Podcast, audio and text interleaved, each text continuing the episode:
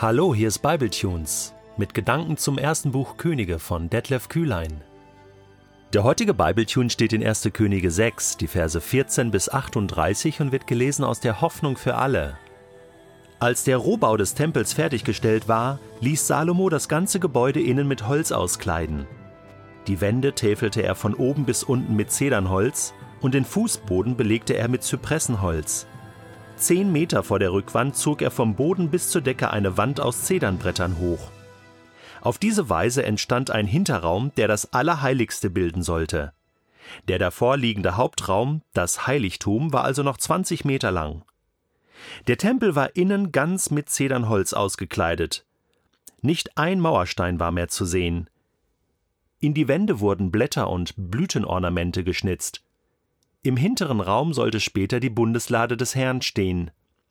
Dieser Teil des Tempels war zehn Meter lang, zehn Meter breit und zehn Meter hoch. Salomo ließ den ganzen Raum mit reinem Gold auskleiden.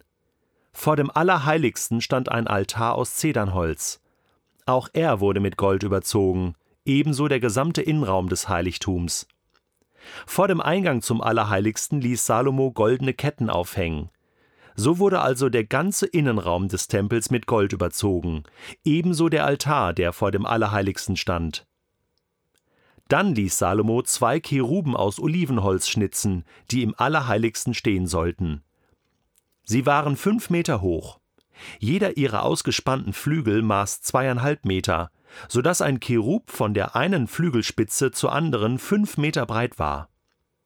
Beide Engelfiguren waren gleich groß, nämlich fünf Meter, und sahen genau gleich aus.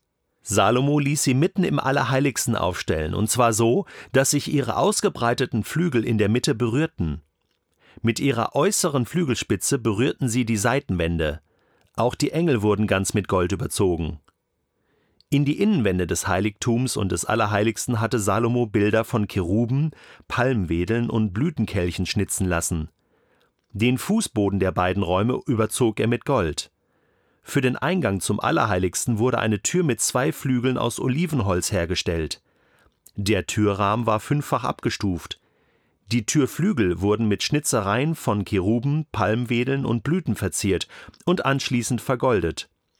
Auch für den Eingang zum Heiligtum ließ Salomo einen Türrahmen aus Olivenholz anfertigen.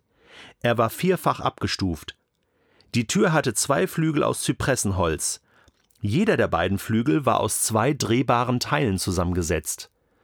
Auch in diese Tür wurden Ornamente von Cheruben, Palmzweigen und Blütenkelchen geschnitzt und danach gleichmäßig mit Gold überzogen. Um das Gebäude herum wurde der innere Vorhof angelegt und mit einer Mauer eingegrenzt. Sie bestand aus drei Lagen behauener Steine und einer Lage Zedernbalken. Im vierten Regierungsjahr Salomos, im Monat Sif, dem zweiten Monat des Jahres, war das Fundament für den Tempel gelegt worden. Im elften Regierungsjahr Salomos, im Monat Bul, dem achten Monat des Jahres, war der Tempel fertig. Insgesamt hatte man also sieben Jahre daran gebaut. Jede Einzelheit stimmte genau mit den Bauplänen überein. Diese Bibeltexte, die vom Bau irgendwelcher Heiligtümer handeln, sind für mich schon lange nicht mehr langweilig. Nein, sie stecken voller wertvoller Informationen. Ich meine, was drückt sich hier aus? Hier passiert ja nichts per Zufall, sondern wir lesen, dass Salomo sich genau an die Baupläne gehalten hat. Schon Mose hat sich genau an die Baupläne gehalten für die Stiftshütte und er hat die Baupläne von Gott bekommen. Er hat ein himmlisches Bild bekommen von dem himmlischen Heiligtum, was er sozusagen dann auf die Erde nachgebaut hat. Für die Erde nachgebaut hat. So, das heißt, es gibt einen himmlischen Tempel, ein himmlisches Heiligtum, was auf der Erde nachgebildet wird, abgebildet wird.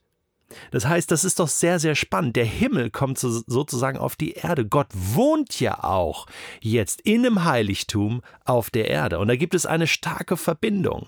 Das heißt, äh, dass jetzt hier, hier Dinge des Himmels nachgebaut werden, das ist doch super spannend, oder?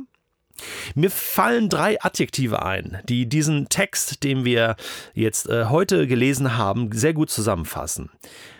Es sind die Adjektive heilig, mächtig und kostbar.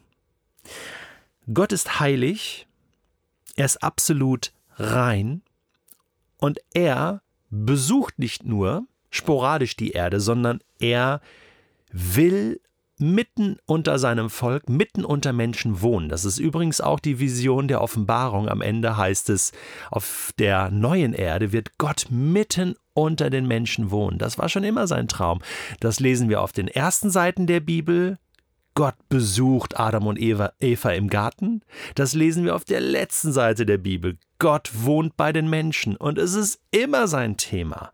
Er sucht immer nach Möglichkeiten, Menschen zu begegnen, bei ihnen zu wohnen. Der heilige Gott ist nicht weit weg und grenzt sich ab und sagt, ich will mit euch nichts zu tun haben. Das bedeutet heilig nicht, sondern der heilige Gott lebt mittendrin unter den Menschen. Das ist der Tempel. Ich bin bei euch. Ich bin da. Ich wohne mitten unter euch. Man kann mich besuchen, man kann mich treffen. Da gibt es zwar Abstufungen, die Priester dürfen da nur ins Allerheiligste und so, aber hey, auch im Vorhof, jeder kann kommen.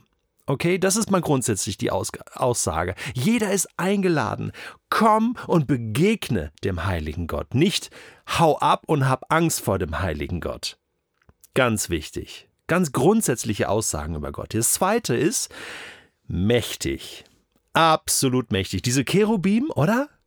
Wahnsinn! Fünf Meter hoch, die Teile. Und ich glaube, die sind wirklich so groß. Ich bin noch keinem begegnet. Nein, leider nicht. Aber ich hätte auch ein bisschen Angst, muss ich sagen. Nein, die sind schon in Ordnung. Ja, äh, es sind ganz liebe Wesen. Aber die markieren eine, eine, eine Machtposition, standen ja im Garten Eden äh, da vor der Haustür sozusagen, nachdem der Mensch den Garten verlassen musste und passten darauf auf, dass da keiner mehr reinkam. Und da kam auch keiner rein. Also fünf Meter hoch und die Flügel ausgespannt, äh, auch nochmal fünf Meter. Das ist riesig. Ja, das ist zweieinhalb Mal Dirk Nowitzki. Ja, stell dir mal vor. Ja, Riesenteile und natürlich powerful. Ja, also mächtige Wesen. Boah, Wahnsinn, da komme ich ins Schwärmen.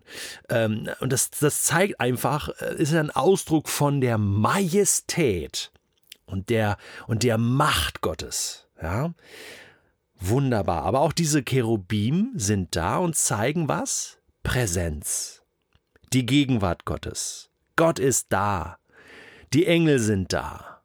Und wir beschützen hier etwas, nämlich dass die Gegenwart Gottes und der Mensch hier in einem geschützten Raum sich begegnen können. Von mächtigen Wesen begleitet. Toll. Sehr beeindruckend. Und dann das Ganze sehr, sehr kostbar produziert. Ich meine, lassen wir mal Zedernholz und Zypressenholz alles, alles weg und, und Nein, natürlich nicht. Äh, schon das ist kostbar. Und wie kunstvoll, die Ornamente, die Türen, alles wird verziert mit, mit, äh, mit äh, Blütenkelchen und äh, Schnitzereien und wunderbar äh, schön anzuschauen. Also, so wie die Schöpfung schön ist. Gott ist schön. Gott ist einfach wunderschön. So wie jeder Sonnenuntergang einfach äh, wunderschön ist, so ist Gott schön und, und auch sein Haus ist schön. Und er wird mit dem Allerbesten und Kostbarsten ausgekleidet. Also ich musste schmunzeln, als ich gelesen habe und alles mit Gold, Gold überzogen und hier noch mit Gold überzogen. Das ist einfach das Kostbarste, was es gibt und es wird alles mit Gold überzogen und es glänzte nur und es war wertvoll, kostbar, weil Gottes Haus ist das kostbarste kostbarste äh, die kostbarste Immobilie, die es hier auf Erden gibt, sozusagen. Gottes Gegenwart wird damit äh, ausgedrückt und deswegen sollen, sollen auch die kostbarsten Materialien verwendet werden, um das auszudrücken. Das Beste für den Besten, könnte man sagen. Und da sind wir natürlich jetzt an einem coolen Punkt, oder? Ich meine, äh, heute gibt es diesen Tempel nicht mehr. Wir haben schon gelesen, Korintherbrief, wir sind der Tempel. Und, und Gott wohnt in uns, der mächtige, heilige Gott in uns, mit seiner Kraft und seiner Macht. Und, und wie kostbar sind wir dann? Wie kostbar sind wir mehr als alles Gold der Welt? Und inwieweit bin ich bereit, als Tempel des Herrn das Kostbarste und das Beste für ihn zu geben?